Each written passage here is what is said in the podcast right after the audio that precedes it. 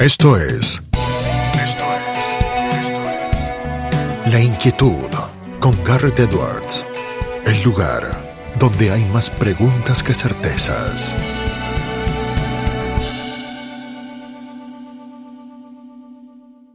La siguiente es una entrevista en inglés que hice a Michel Kelly Gagnon, presidente y CEO del Montreal Economic Institute en Montreal, Quebec, Canadá, donde hablamos sobre los orígenes del liberalismo, las actividades de su institución, la importancia del oratorio y los objetos culturales para la difusión de las ideas de la libertad y cómo Canadá estaba manejándose con la pandemia de COVID-19. Lo hicimos eh, al encuentro para Fundación Libertad en Liberty Talks y lo estrenamos allá por febrero de 2021, hace poquito, casi prácticamente un año y disfrutamos ahora en su enteridad aquí en La Inquietud. So we are starting a new episode of Liberty Chats here at Fundación Libertad, and we have a really special guest today with us.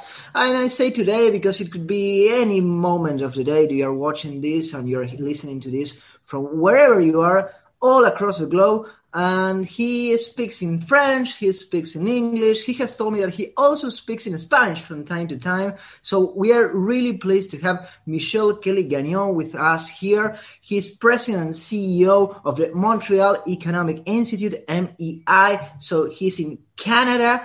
Uh, Michel, so pleased to have you here with us. How are you doing? Doing great, Garret. How about you?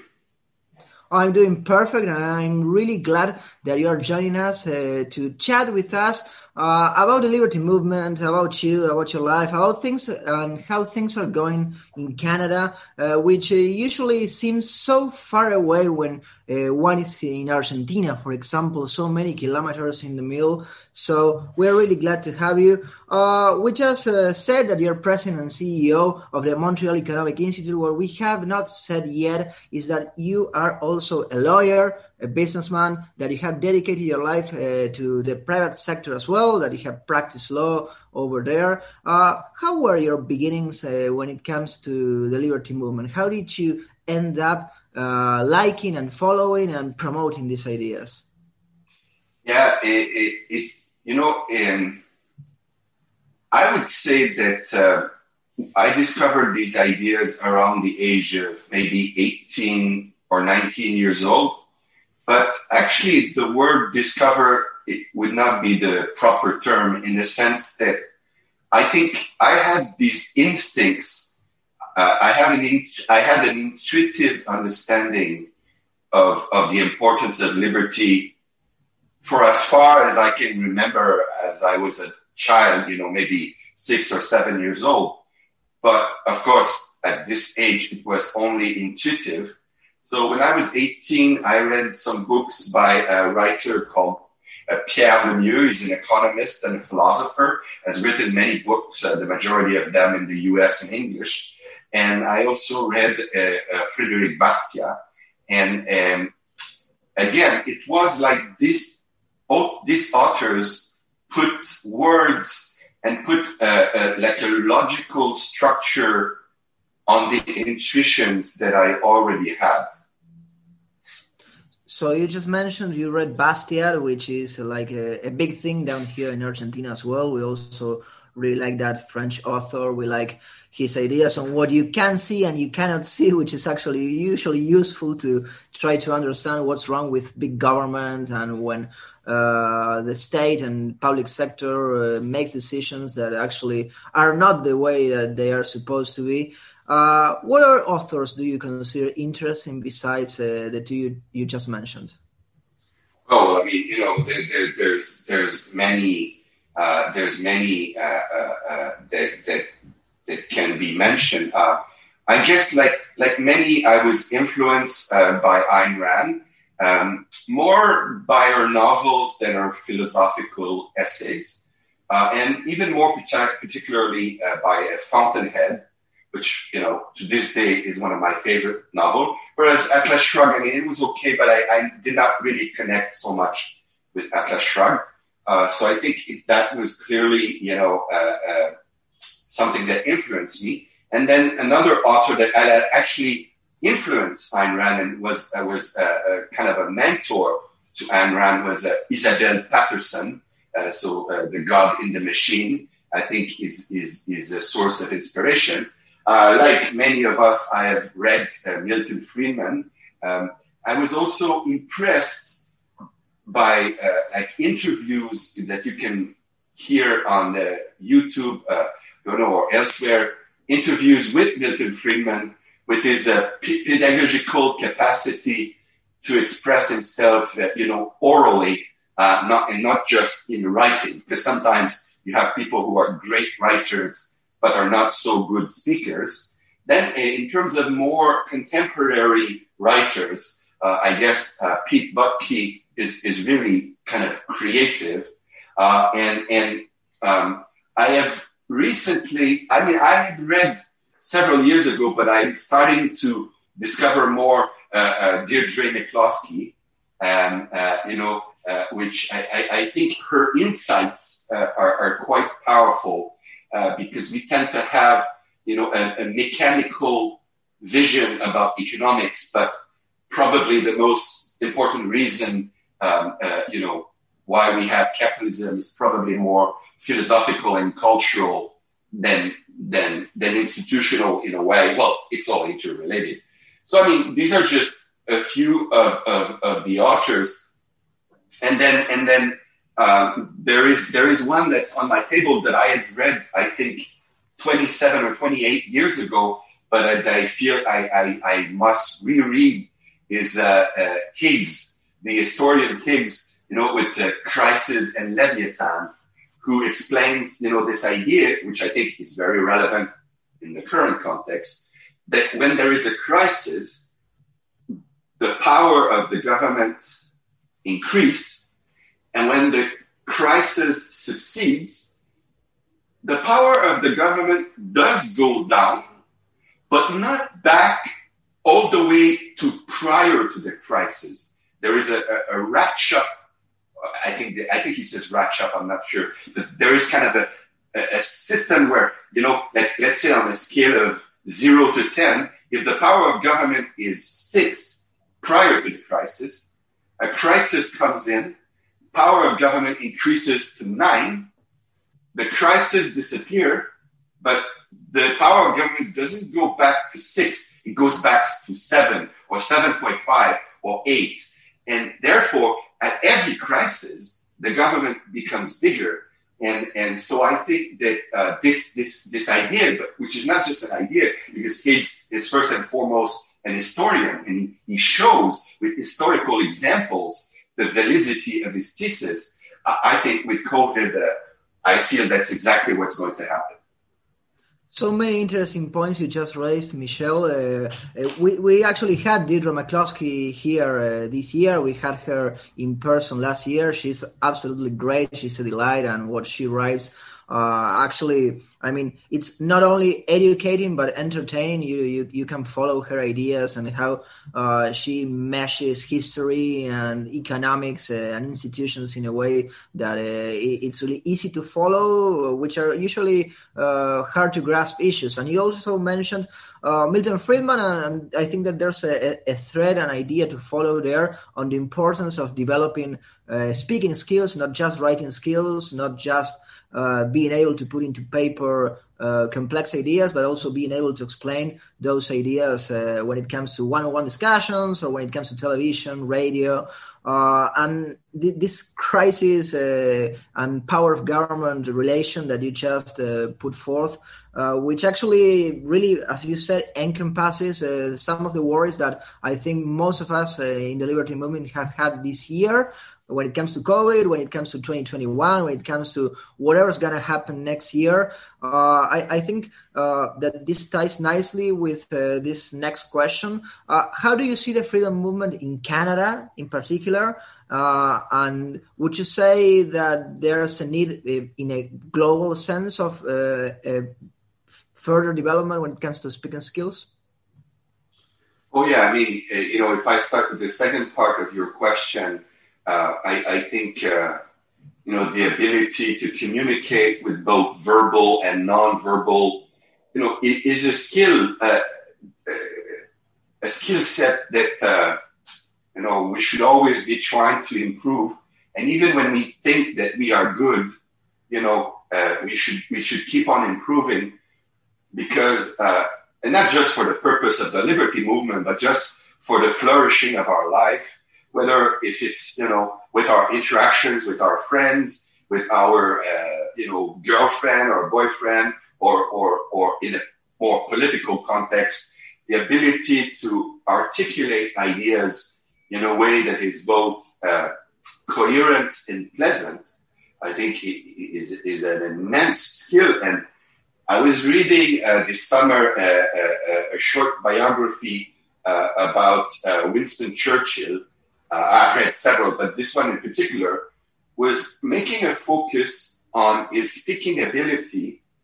And basically, one of the things I remember from this book is that, yes, people say Winston Churchill was a great speaker, which is true. But people tend to equate or assume that it means that it was completely natural for him, that he could push a button and then automatically be a great speaker. But actually, um, you know, when you read his biography about him, you know, he put a lot of sweat in practicing his speeches. Uh, and you know, there is this specific speech where he was speaking to the caucus of the Conservative Party at a dinner at a private club uh, in London, trying to convince the caucus of the Conservative Party to basically uh, adopt a policy by which the British government would really engage and fight Hitler. And so, you know, he knew that this was, you know, that this was a, a, a, major speech because at that time, there was still a majority of the caucus of the Conservative Party, which was forming the government, uh, if, if I'm correct, if I remember correctly. Yeah, yes. And, and, and, and, and the majority was still opposed to really fighting Hitler. And he had managed to get them to gather into this private club. And he, he made a, a, a speech, uh, uh, uh you know, to them of a couple of minutes. And apparently he spent his entire day from early in the morning until that time to repeat and practice and rewrite each word of the speech for like, you know, 75 times before he spoke. Okay. And so even people who might be considered as a gifted speaker, you know, uh, really, uh, they, they are putting a lot of sweat. Uh, so it's a long answer, but to say yes, a, it's a skill that's important to learn, but once you have learned it, it's important to keep on improving on it. Yes, uh, and then we have this uh, second question tied to that one, Michel, which uh, relates to Canada. Um, what can you tell us about what Canada is going through right now to people that might not actually know about uh, uh, things over there? You know, uh, one uh, professor uh, of economics, a famous professor in Canada, Reuven Brenner, um, said uh, to me that when you evaluate the relative position of a country, he said, it doesn't matter how much you screw up. What matters is how much you screw up relative to others. And so the Canadian government, especially the current Canadian government, has been screwing up uh, terribly. It's, in my opinion, one of the worst federal government we've had in the past 40 years. But in, in relative terms, okay, I mean, Canada is still in a pretty good position. And, and, and so, so things are going quote unquote bad. but if you compare them to most other countries, we are still whether in terms of public finance, whether in terms of the overall wealth of the population, of the economy, of the stability, we are still in the top five or seven countries in the world. But, and this is what is kind of discouraging because we have a government that is doing some very bad things. We're trying to fight them, but their answer is yes, but we are much better than all the other ones. And to that argument, you know, it's kind of true actually. But but I, I guess Michel, uh, that, that there's a thing that usually happens that people see the defects of the countries that they live in better when they are living in those countries. So of course you are going to be able to see things about Canada that we would not be able to to do. Uh, as uh, I do about Argentina, as someone would do about France or whatever.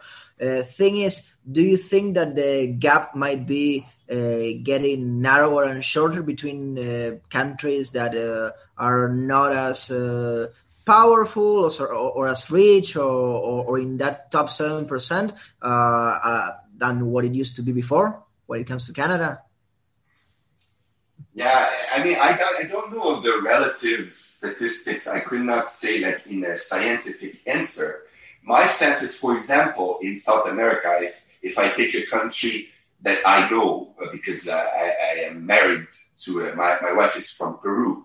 And so I, I know, you know, and, and, most of her family is still in Peru. So I kind of, and we go there and, and things, you know, for many years, Peru had been going in the right direction. You know, things were improving. The economy was improving. Yes, you had some corrupt governments, but by and large, the policies were, you know, reasonably good. But now, in the last two years, and especially in the last six months, it's going in a really bad direction. So, yeah, like Argentina. yeah, and so I guess what I'm saying is some of these countries were catching up, whether to Canada or just richer countries in general. Okay, they were catching up, but it seems like there is a destructive impulse amongst the people, amongst populations, and when things start to improve, it's like they are drawn to bad policies to stop it from improving, which is kind of crazy. It's like a, like a, someone like a death wish, you know? Uh, and same with Chile. You know, Chile had very sound economic policies for many years. And now it's like, I don't know, they have been drinking a, a drink uh, of madness, you know? Yeah, there's this former minister of economy that I met, Rolf Luders from Chile. So he has this theory that Argentina and Chile always tend to uh, arrive uh, at the same point, even if some, even if one of the countries uh, looks to be better uh, and well off or whatever, they end up making mistakes and they they will end up at the same place. He has these correlations from like uh, 100 to 100 years back and he shows okay every time that argentina was over Chile, so they made a mistake and they uh, ended up under Chile. And every time that Chile was over Argentina, they also made a mistake. So uh, it, it, seems some countries are bound to make the same mistakes. It's like in their it's in their DNA or or, or their destiny or who knows. So uh, we are speaking about Canada. Uh, you're the president and CEO of the Montreal Economic Institute. What can you tell us about what uh, MEI is doing over there? Yeah, so I mean, we have our, our regular pipeline of publications, which typically every given year focuses on uh, healthcare reform because Canada has a very socialist healthcare system, the most socialist healthcare system of the de- economically developed world. Um, so we do a lot of healthcare. We do a lot of focus on, on regulation and regulatory burden. And we also focus on uh, sort of natural resource development slash environment. So these are our historical pillars.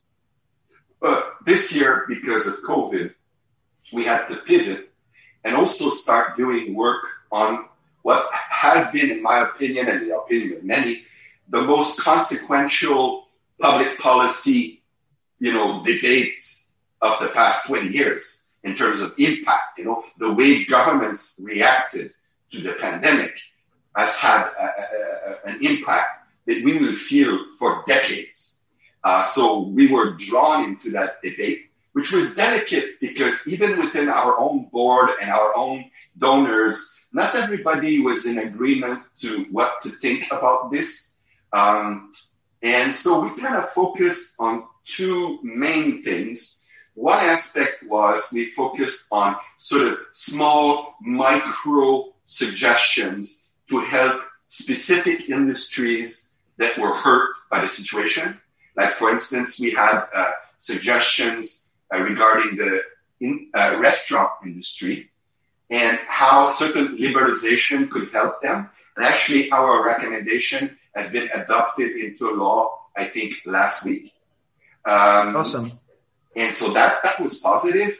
And then the other one was on the higher level about what I would call the, the science, the data science of COVID. So, so not the medical aspect of it, because obviously we are not medical doctors, but about the, the, the, the statistical methods that were used by a certain number of epidemiologists in order to justify certain projections, certain models, that these models then had a great influence on the actual policies that were adopted by the governments.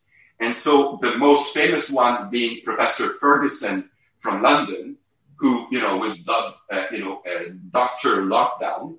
And we were the first ones in Canada, not the first ones in the world, but the first ones in Canada to make a detailed analysis of the, of the technical mistakes of Professor Ferguson in his, in his work, uh, some of which until since then he has admitted. Uh, but I know, mean, he resigned, so he, he, resigned. But he resigned because he had yeah for, for, for, a different, for a different issue, to, but yeah. So, yeah, but, but but but still, anyway, but he was under fire for for clear. No pauses, ni adelantes, o retrocedas. Quédate en La Inquietud con Garret Edwards. And the point being that, you know, I think this teaches a lot about both the power and the danger of social sciences when you have studies like these that become the landmark for decisions by governments.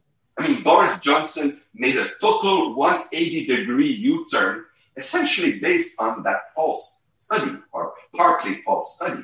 And so we felt that we had uh, a duty to pinpoint those mistakes and, and inform governments in Canada that, uh, you know, of the reality that a lot of these studies were not particularly serious. Uh, on that front, I would say, honestly, we have had less success than on our more micro uh, recommendations. Michel, you're mentioning such profound points because I mean I don't know if you've heard about it. You maybe you haven't, but Argentina has had the probably the longest lockdown in the whole world when it comes to COVID. Uh, it's been a lockdown that at least since June people have not actually been uh, complying a lot, but uh, when it comes to the letter of the law, we are supposedly in lockdown. You are not supposed to meet, at least in the province where I live, in Santa Fe. Uh, at the time where we are recording this, you're not supposed to visit your family indoors, and examples uh, such as that. People do that anyway because I mean it, it's human nature. You cannot hold people uh, inside their, their houses, inside their homes forever. Uh, but we actually have not heard a lot about how was the government's response uh, when it comes to COVID in, Canada. Was it draconian? Was it harsh? I mean, you mentioned that you had a lot of uh, success at uh, having these debates and putting forth these points and discussions. So uh, I guess that shops and restaurants were closed over there as well. Did you have rules when it comes to mixing with meeting other people? Do those rules still exist? Yeah. So Eh, what, what people from outside of Canada have to understand is Canada is a federal state. And so a lot of the decisions regarding COVID uh, concerning lockdown or these kinds of decisions were actually decided individually by each provincial governments. And I would say the general trend has been a pretty hard lockdown, although the government of Quebec in its second lockdown was less um, aggressive, less severe than in the first lockdown. Uh, but now they are under tremendous pressure to become more severe. And actually, there is a rumor that they're going to announce today or maybe tomorrow that they're going to become a more hard lockdown. So I guess since March, we've seen all the different versions from soft ones where it's only like restaurants and bars that are closed to hard ones where, you know, I cannot even visit my mother who is 88, two years old and lives alone. Okay. And, and anything in between. and sometimes businesses closed and sometimes businesses not closed. It has varied. But I think what's interesting is that now the, the provincial government of Quebec, which is kind of a centrist government in a way, uh, has recognized that there are many perverse effects to the lockdowns, and which is something they were not admitting at first, or not publicly anyway. And now at least, you know, they are saying, well, we might do it, but we have to realize that this is going to create a lot of problems. And so, you know, we'll see. And even now, you know, in the past, it was a lockdown that was like for months and months. And now they are announcing that this harder lockdown will be only for 14 days. So, you know, I think it's still from a libertarian perspective pretty bad, but from a real politics perspective, we have seen kind of an improvement in the behavior of the provincial government of my province. And then in other provinces, it really, really varies. Uh, not only for ideological reasons, but also because in some provinces, it's like uh, almost like barren land. I mean, you know, there's maybe one person for, you know, 500 kilometers. So, you know, you are in perpetual lockdown. There's just nobody around you, you know. I mean, I'm exaggerating a little bit, but you know what I mean. So I think yeah, some, some, some, some places in Canada, all this debate about lockdown was a little bit of an abstraction. Michel, don't you find it perplexing that the people have been so willing to actually accept most of most of these changes, most of these rules that maybe, as you said before, when crisis come, government gets bigger, gets more powerful, and they end up being more powerful than they were before the crisis when crises are over that people have accepted things that in 2021 or in 2022 they might continue and they might be a, a gateway for for worse decisions in the future no you're right and you know it's it's it's uh, i'm just trying to find because there is a quote on my website that i would like to read sure. to, to you and your listeners if I, if I don't if i don't find it I'll just we'll make put, a general yeah, comment, and you can. I, will put it on the screen. Yeah, I will put it on the screen. Yeah, yeah, yeah. yeah. But anyway, so so so um, the, this quote is from a, a, a writer from a, uh, from Reason magazine, the libertarian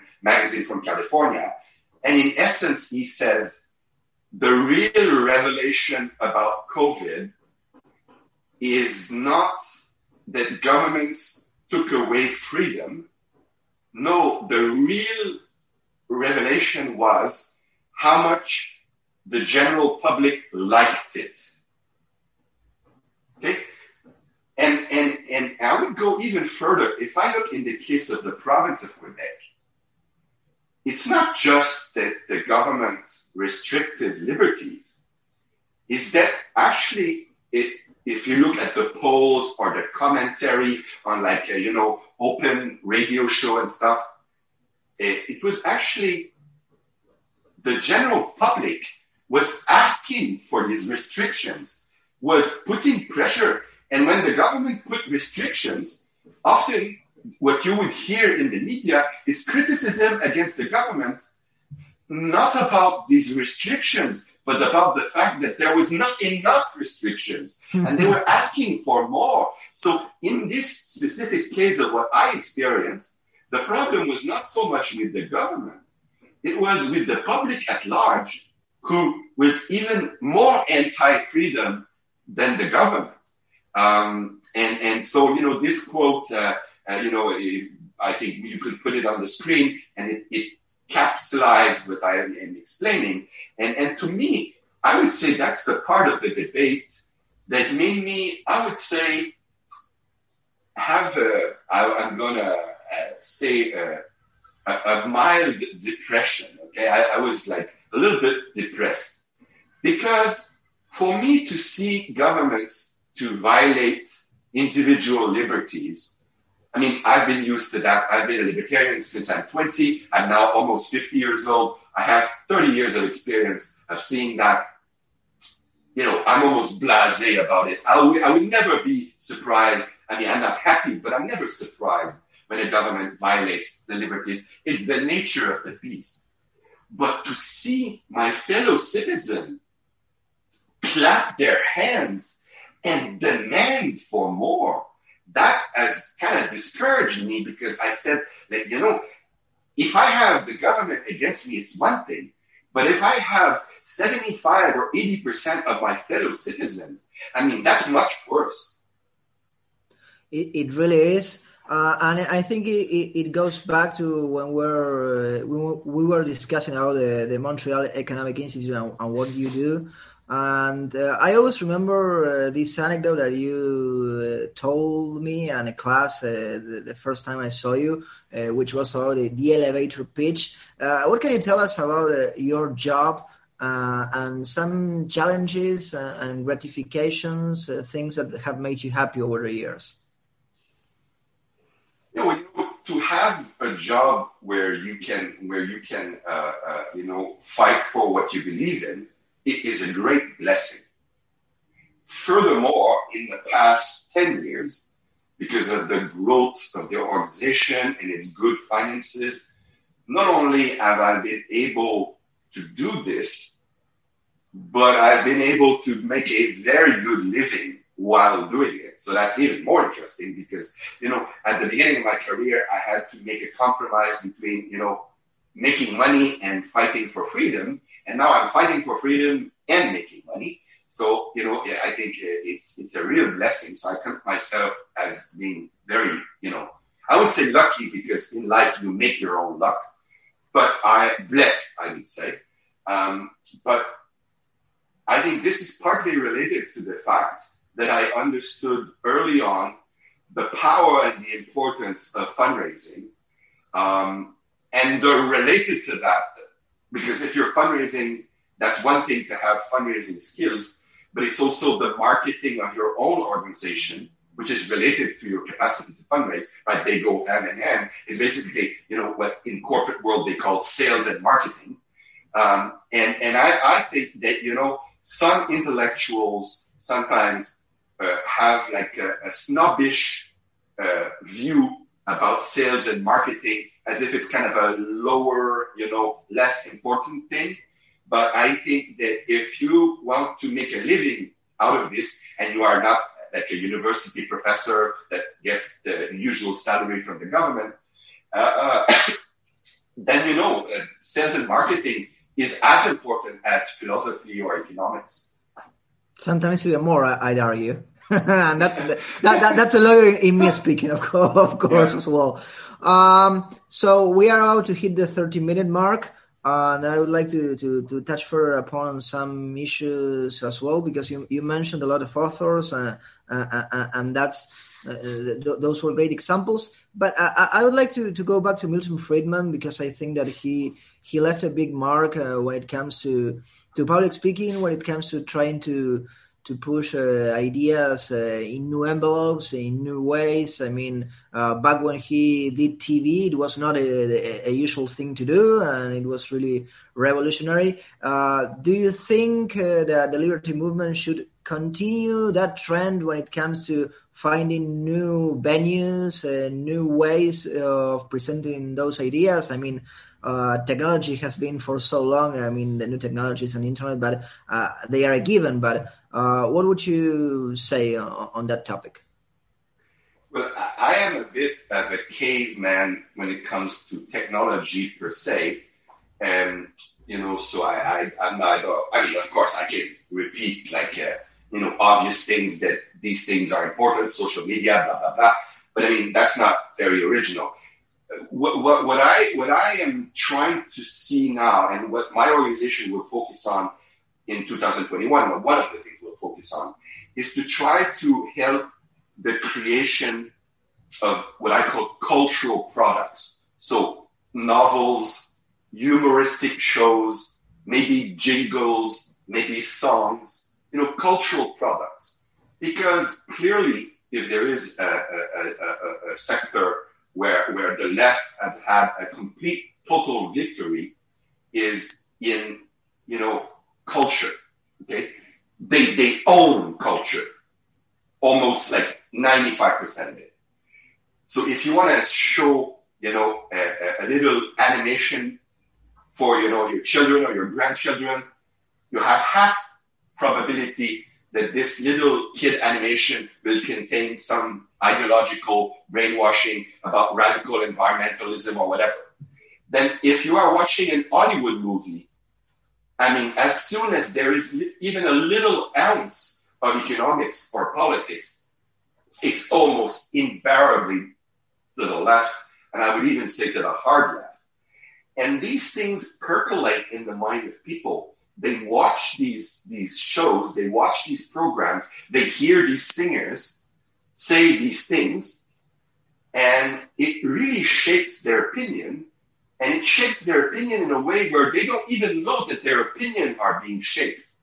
And so I think that in the long term, if the liberty movement has any chance of having even a remote fair battle, it has to invest in, in the field of, of the production of cultural products and not my view on this, so I have a fairly precise view on this, if I may continue just for a moment, is it's not just about, because what I saw was in the past, some libertarian nerds who said, okay, I'm going to write a novel.